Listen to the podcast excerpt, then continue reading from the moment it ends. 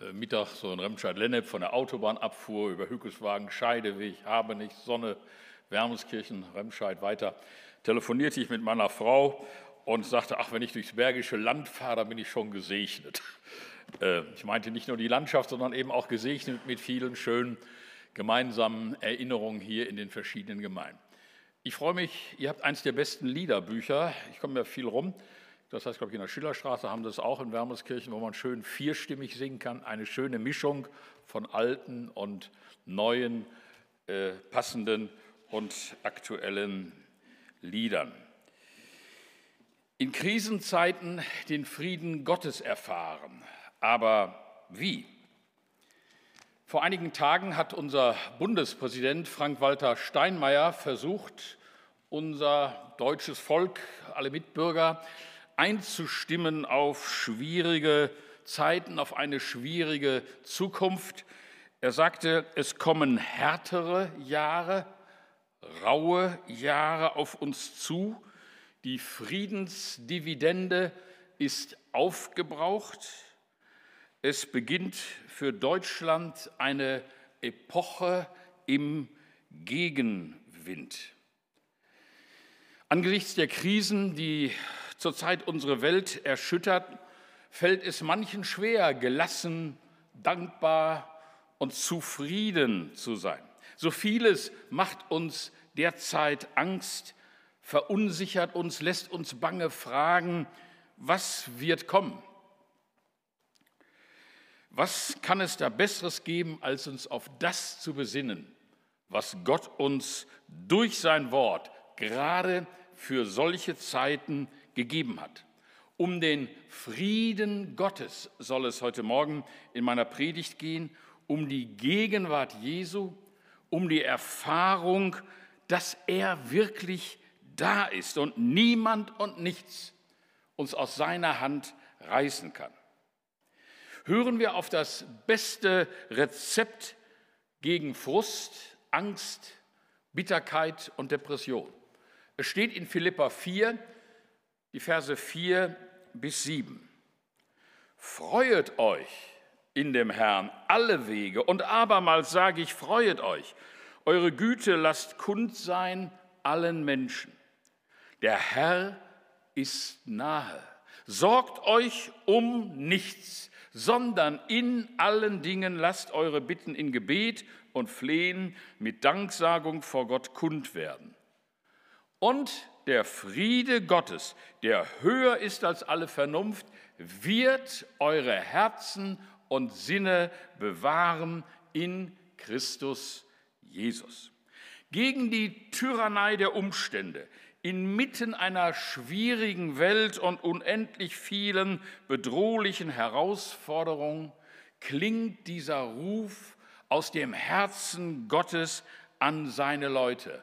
Freut euch, sorgt euch nicht. Aber dann schlägt die Pandemie zu. Und seit fast drei Jahren leben wir schon mit ihr. Dabei weiß ich nicht, was uns mehr zu schaffen gemacht hat, die äh, gesundheitlichen und wirtschaftlichen Bedrohungen durch diese äh, Pandemie oder das leidige Impfthema in der Gesellschaft und wohl auch in manchen Gemeinden hat es doch manchen Schaden angerichtet. Und das ist ja längst nicht alles. Die politische Weltlage raubt uns den inneren Frieden, Krieg in der Ukraine vor den Toren der Europäischen Union mit nicht absehbaren Folgen. Wir wissen alle nicht, wohin das noch führt. Das Klima macht uns Angst. Die Prognosen sehen nicht gut aus. Es wird immer schwieriger für die inzwischen sieben Milliarden Menschen auf dieser Erde, in dieser Welt in Frieden zu leben, auch wenn wir uns alle über den herrlichen goldenen Oktober gefreut haben. Ich kann mich nicht erinnern, dass ich schon mal äh, die Winterräder habe aufziehen lassen. Bei 20 Grad war es da am 30. Oktober, als ich das ähm, machen ließ da in der Werkstatt. Der dritte Sommer, der viel zu trocken war, liegt hinter uns. Die wirtschaftliche Entwicklung macht uns Angst. Zeitweise kein Mehl in den Regalen, kein Sonnenblumenöl. Und dann der Aufruf zur Vorratshaltung für viele Mitbürger, kaum bezahlbare Energiekosten. Freut euch, Sorgt euch um nichts. Sorry, aber wie soll das gehen? Die Bibel will uns helfen, in unserem Alltag klarzukommen, unsere Hoffnung eben ganz auf Gott zu setzen und uns bewusst machen, dass unsere Heimat im Himmel und nicht auf der Erde ist. Und darum beschenkt uns Gott mit seinem Wort, mit den Evangelien, mit den Briefen der Apostel. Und darum finden wir so viel Ermutigung auch schon im Alten Testament. Da heißt es zum Beispiel im Psalm 4, Vers 9, ich liege und schlafe ganz mit Frieden, denn allein du, Herr, hilfst mir, dass ich sicher wohne. Jeder von uns kann sich hinlegen, hat sich auch gestern Abend wohl hingelegt.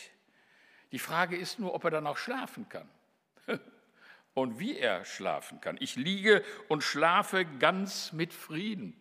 Wie oft sind wir hundemüde, legen uns hin und dann fangen die Gedanken an zu kreisen.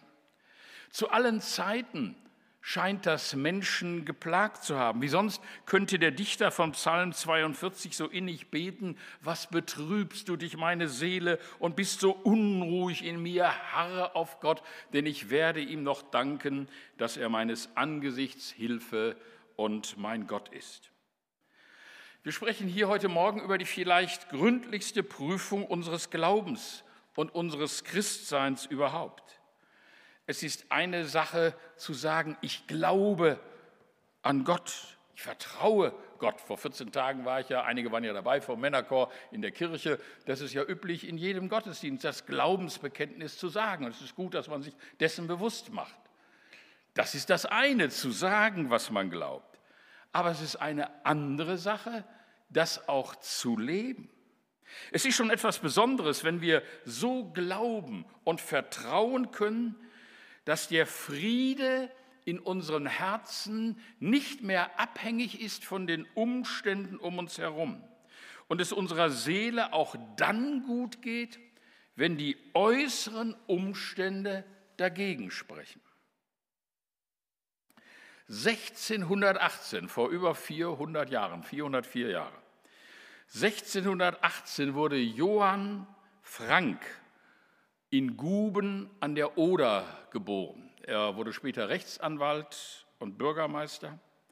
In seinem Geburtsjahr 1618 begann der furchtbare, schreckliche 30-jährige Krieg, der ja erst bis 1648 äh, dann zum Frieden führte. Wir wurden in diesem Jahr, in diesen Tagen daran erinnert, dass ja die Außenminister der G7 sich in diesem Friedenssaal im Rathaus Saal in Münster versammelt haben. Leider hat die grüne Politik dazu geführt, dass man das Kreuz abhängte. Das sind nur so nebenbei. Aber wir sind erinnert worden an diese schreckliche Zeit. da ist dieser Johann Frank geboren. Und einige Jahre nach diesem Dreißigjährigen Krieg, da war er 35, da hat er dieses Lied gedichtet, das wir gerade vor der Predigt gesungen haben. Jesu, meine Freude. Auf dem Hintergrund dieser schrecklichen Zeit. Von den 18 Millionen, die damals in Deutschland wohnten, haben nicht viele diesen Krieg überlebt.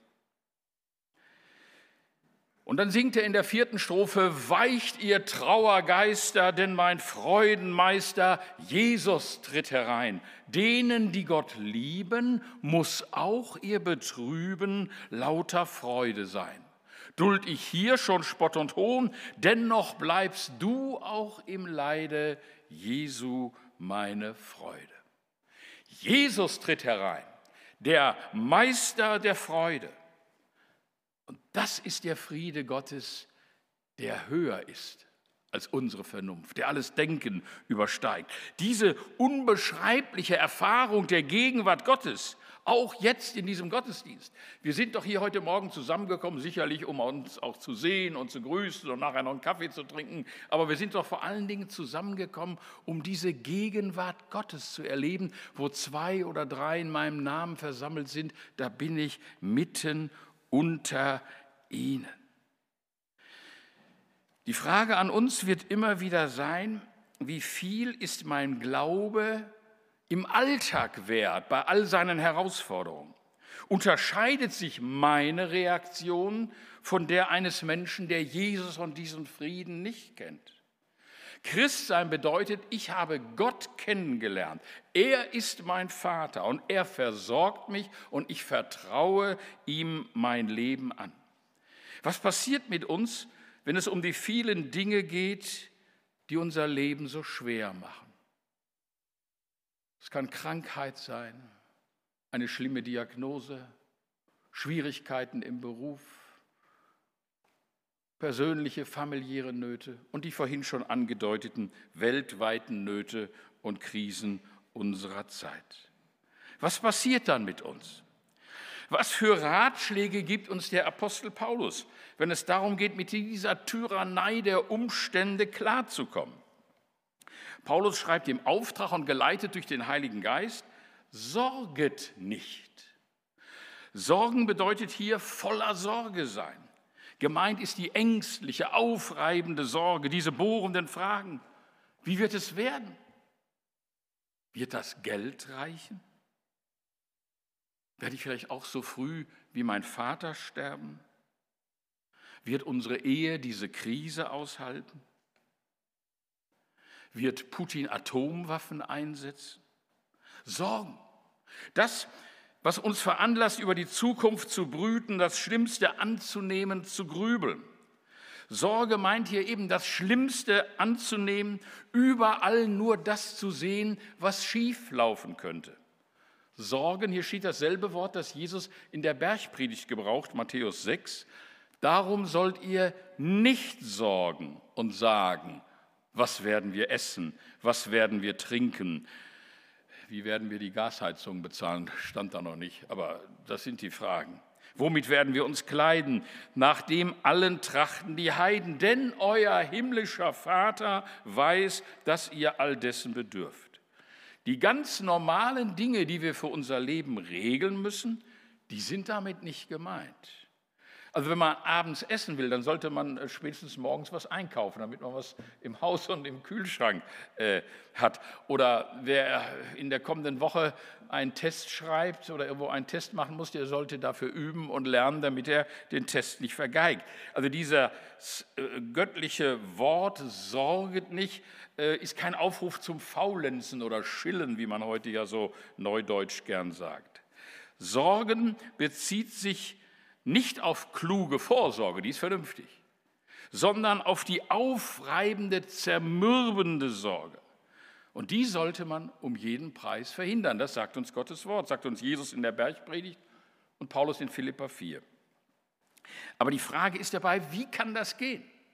Wie vermeide ich das zermürbende Sorgen? Das Problem ist doch unser Herz, unsere Sinne. Sie entziehen sich unserer Kontrolle. Wir haben unsere sorgenvollen Gedanken nicht im Griff, wenn wir uns nachts von einer Seite auf die andere wälzen und nicht schlafen können. Deshalb schreibt Paulus Philippa 4, Vers 7, und der Friede Gottes, der höher ist als alle Vernunft, wird eure Herzen und Sinne in Christus Jesus bewahren. Denk mal an die Momente, wo dich Panik überfallen hat, an die Stunden, in denen du nicht einschlafen konntest, weil dein Herz nicht zur Ruhe kam. Herz und Sinne lassen sich in einem letzten Sinn nicht kontrollieren. Herz und Sinne, das sind wir. Die Tiefe unseres Wesens, die Abgründe unserer Persönlichkeit. Das ist unsere Fantasie, die sich unserer Kontrolle entzieht, die endlos weiter palavert, wo wir doch längst schlafen wollen, die einfach nicht die Klappe hält, wo wir es doch so leid sind. Wir liegen da, sehnen uns nach Schlaf, sind zugleich hellwach und genervt von unzähligen Fragen und Dialogen. Was wird aus mir? Was geschieht mit uns, wenn das oder das passiert? Die Angst ergreift uns. Wir werden zum Opfer unseres eigenen Herzens. Und besonders in der Nacht bekommen die Dinge einen ganz eigenen Schrecken. Es ist völlig nutzlos, in einem solchen Moment einem Betroffenen zu sagen, er soll aufhören, sich Sorgen zu machen. Das würde er ja gern tun, aber es geht ja nicht. Das wäre genauso, als wenn wir einem äh, hoffnungslosen Alkoholiker sagen, er soll aufhören zu trinken. Er kann es einfach nicht, er schafft es nicht. Wenn uns unglückliche Menschen begegnen, sagen wir gerne, du musst dir keine Sorgen machen. Es ist falsch, sich zu sorgen. Hört sich gut an. Ist auch richtig. Aber es berührt die Ursache des Problems nicht. Die Situation, die mir Sorgen macht, bleibt doch. Die Krankheit oder die Schwierigkeiten im Beruf. Alles ändert sich erst, wenn jemand kommt und mir mit Vollmacht sagt, ja, aber es kann geschehen.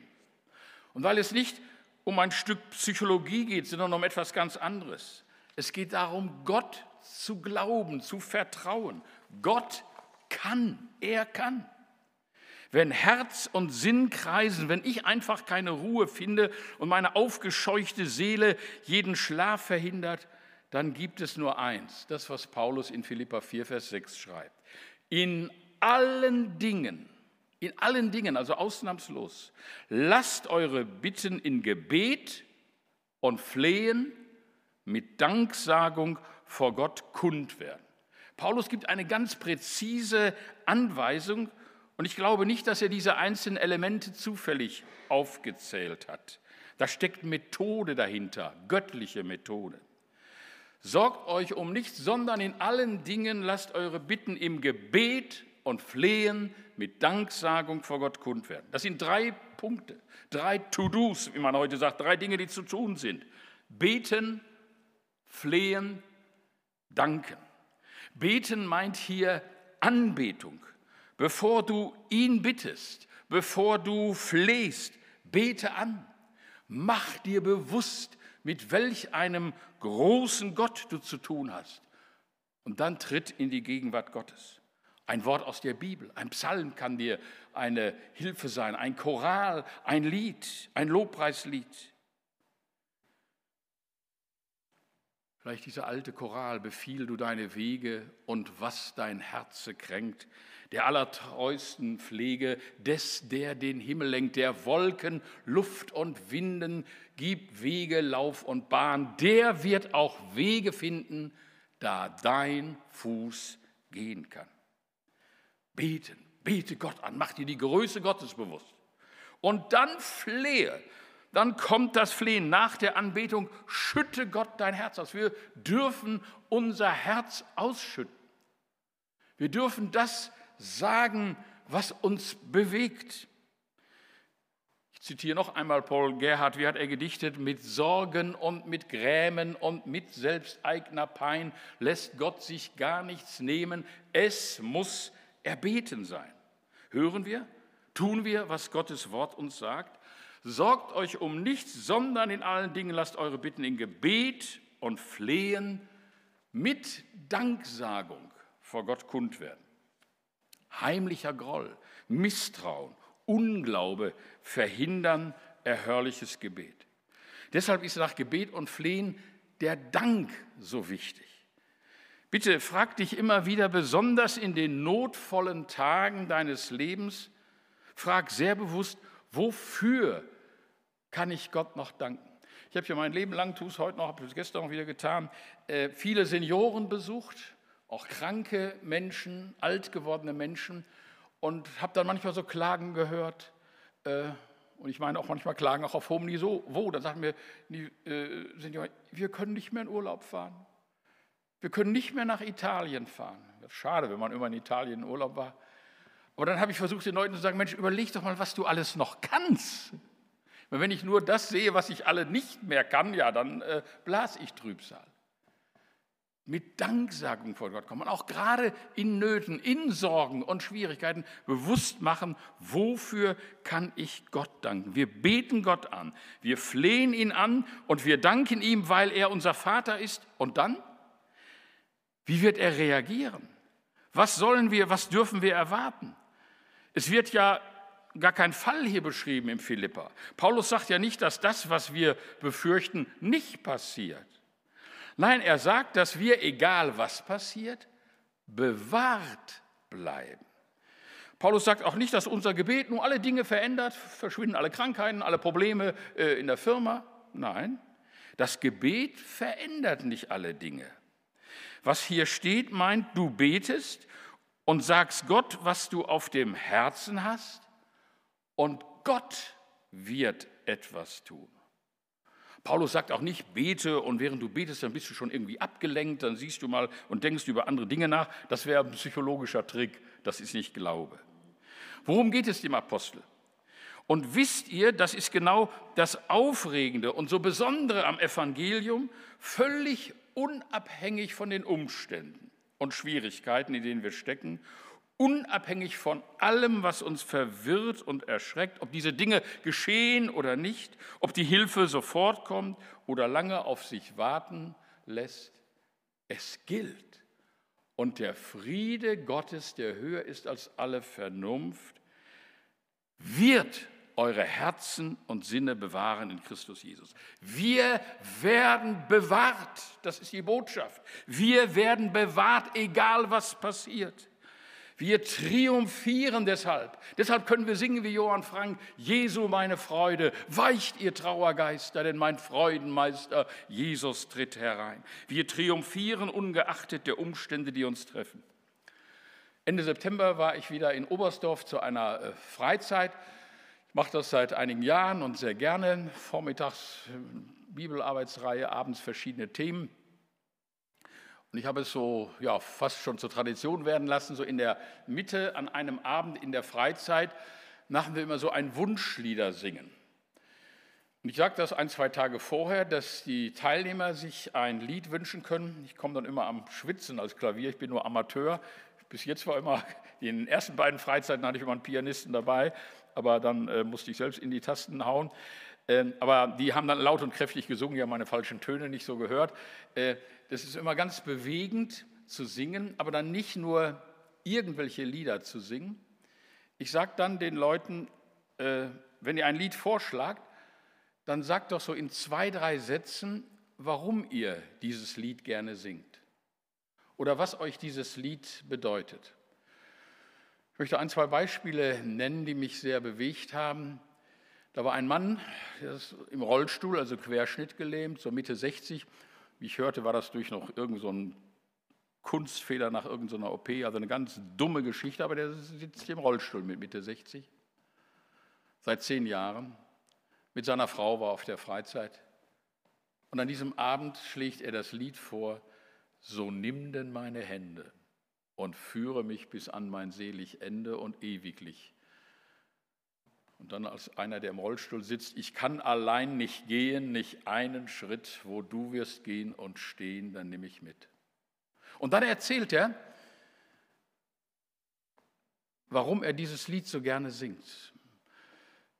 Eben vor etwa zehn Jahren, als diese Erkrankung aufbrach, hat er ganz furchtbare Schmerzen und musste in ein Krankenhaus gebracht werden. Das war noch so, so ein alter Transporter, der neue war irgendwie in der Werkstatt und das war ein ganz klappriges Ding. Er spürte jedes Schlagloch und er hatte furchtbare Schmerzen. Er war so verzweifelt, er wollte eigentlich nur noch sterben. Er hat gesagt, er wollte nur noch sterben, nichts anderes. Vielleicht kennen wir das ja, wenn man so viel Schmerzen hat. Und er sagt, er weiß noch genau, es war an einem Donnerstag, kam er ins Krankenhaus und um 19 Uhr kam ein Jugendchor ins Krankenhaus und ein Jugendchor sang das Lied, so nimm denn meine Hände und führe mich. Die Schmerzen waren nicht weg. Aber er sagt, seitdem hatte ich wieder Mut. Und seitdem kann ich auch mit meinen Schmerzen und mit meinen Einschränkungen leben. Er hat es erfahren, der Friede Gottes wird euer Herz und euer Sinn bewahren. Ich habe nachher mit ihm noch ein bisschen ausführlicher gesprochen und ich habe gestaunt, wie dankbar er war. Sagte ich, ich kann essen, ich kann schlafen, mein Kopf ist in Ordnung. Der wusste, wofür er noch dankbar ist im Rollstuhl. Hat mich sehr beeindruckt. Eine andere Frau, inzwischen etwa 70, die wünschte sich das Lied, das ich vorhin schon zitierte, Befiehl du deine Wege. Sie sagte, als mein zehnjähriger Junge vor unserer Haustür tödlich überfahren wurde, wusste ich nicht mehr weiter nachzuvollziehen. Und dann hat mich dies Lied gestärkt. Der Wolken, Luft und Winden gibt Wege, Lauf und Bahn. Der wird auch Wege finden, da dein Fuß gehen kann. Der Friede Gottes der höher ist als alle Vernunft, der uns erfüllen kann, auch gerade in schwierigen und ausweglosen Situationen. Ist, dieser Friede Gottes ist Realität. Und der gilt jedem von uns. Wir wissen nicht, ob wir nun alle in Ehren und bei bester Gesundheit alt werden und lebenssatt sterben oder ob wir ein Leben lang mit Krankheit zu kämpfen haben. Und in meinem Freundes- und Bekanntenkreis werden immer mehr krank. Das bringt das Alter so mit sich. Ich habe in der letzten Woche zwei Kollegen besucht, das heißt den einen telefonisch, den anderen in Präsenz, die einen Schlaganfall bekommen haben. Das ist schon nicht so eine einfache Situation. Und das fragt man sich auch bei zunehmendem Alter. Wie wird es sein? Ob der Tod uns scheidet oder Schuld und Sünde eine Ehe unmöglich machen? Ob unsere Kinder unseren Glauben folgen oder böse Wege gehen? Was ist unser Glaube wert? Was macht unser wirkliches Glück aus? Stephanus hat die Nachfolge, seine Jesus-Nachfolge damals das Leben gekostet. Die Bibel berichtet, dass sein Angesicht wie das eines Engels leuchtete, als er starb. Paulus und Petrus starben unter dem römischen Kaiser Nero in Roms Amphitheater. Und die Überlieferung erzählt, dass in den Reihen der Zuschauer viele Christen saßen und ihre Jesuslieder sangen, Satan zum Trotz. Und viele von ihnen wurden anschließend verhaftet, den wilden Tieren zum Fraß vorgeworfen. Paul Schneider starb für seinen Herrn im Konzentrationslager Buchenwald 1939 als knapp 42-Jähriger. Als er bei einem Fahnenappell anlässlich des Führergeburtstages am 20. April 38 den Hitlergruß verweigerte, wurde er öffentlich mit Stockschlägen bestraft und in eine Einzelzelle gesperrt. Trotz schwerster Misshandlung unterließ er es auch weiterhin, nicht aus seinem Gefängnis heraus das Evangelium zu verkünden. Wenig später wurde er vom Lagerarzt mit einer Überdosis Strophantin umgebracht. Dietrich Bonhoeffer, ein anderer Glaubenszeuge, ihn ermordeten die Nazis gegen Kriegsende. Einige Zeit vorher hat er seinen persönlichen Glauben so formuliert. Ich glaube, dass Gott aus allem, auch aus dem Bösesten, Gutes entstehen lassen kann und will. Dafür braucht er Menschen, die sich alle Dinge zum Besten dienen lassen. Ich glaube, dass Gott uns in jeder Notlage so viel Widerstandskraft geben will, wie wir brauchen. Aber er gibt sie nicht im Voraus, damit wir uns nicht auf uns selbst, sondern allein auf ihn verlassen. Was sagen wir angesichts dieser Beispiele, dieser Erfahrung? Wir fragen, wie ist das möglich? Wie kann man so leben, ja sogar so sterben im Herrn und für den Herrn? Was hat diese Menschen aushalten lassen? Was hat sie davor bewahrt, den, vor Angst den Verstand zu verlieren? Die Antwort kann nur lauten, der Friede Gottes. Keine Spielchen, keine psychologischen Tricks, keine Einbildung. Was Paulus sagen will, du betest und sagst Gott, was du auf dem Herzen hast hast. Und Gott wird etwas tun. Nicht ich tue etwas, nicht mein Gebet tut etwas, nein, Gott wird etwas tun. Was tut er? Er bewahrt unsere Herzen und Sinne in Christus Jesus. Ich bin ja nun inzwischen schon alter Pastor. Ich habe oft auch den Segensvers gebetet und dann meistens auch nach der äh, geläufigen Luther-Übersetzung da steht das immer fast so als Wunschform. Der Friede Gottes bewahre eure Herzen. Das ist so wie, wie ein Wunsch. Und ich habe den Eindruck, wir haben auch aus dem Frieden Gottes so einen, einen frommen Wunsch gemacht, einen bloßen Wunsch. Aber der Friede Gottes ist Wirklichkeit. Ich habe nochmal nachgeguckt in diesen Tagen bei der Vorbereitung. Da steht im Griechischen wirklich die Zukunftsform. Er wird euch bewahren. Nicht als, als Wunsch, als Möglichkeitsform. Er wird euch bewahren, gerade in den schwierigen Situationen. Und in diesem griechischen Wort bewahren, äh, da klingt auch etwas mit, was in unserem deutschen äh, gerichtlichen Ausdruck Sicherheitsverwahrung steckt. Wir wissen ja, ganz böse Menschen, äh, die werden so verwahrt, dass, da, dass die anderen nicht mehr was tun können. Dieses Bild von der Sicherheitsverwahrung, vom Verwahren steckt hier auch drin. Bewahren bedeutet also auch beschützen und bewachen. Das erinnerte in damaliger Zeit sofort an ein vertrautes Bild. Der Friede Gottes ist wie eine Schutzmauer um die Stadt, wie Wälle und Türme, die Sicherheit garantieren. Deshalb diese Bilder auch in dem Psalm, Psalm 71, Vers 3. Sei mir ein starker Hort, zu dem ich immer fliehen kann, der du zugesagt hast, mir zu helfen, denn du bist mein Fels und meine Burg. Also, bete Gott an, flehe, nenn ihm deine Anliegen und dann danke ihm. Gott wird handeln, Gott wird dich beschenken mit seinem Frieden.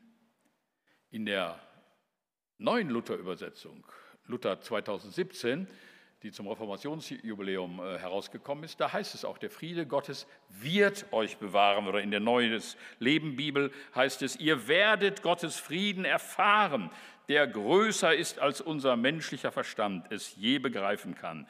Sein Friede wird eure Herzen und Gedanken im Glauben an Jesus Christus bewahren. Eine letzte Frage gilt es zu klären. Was ist das für ein Frieden, den Gott uns schenken will?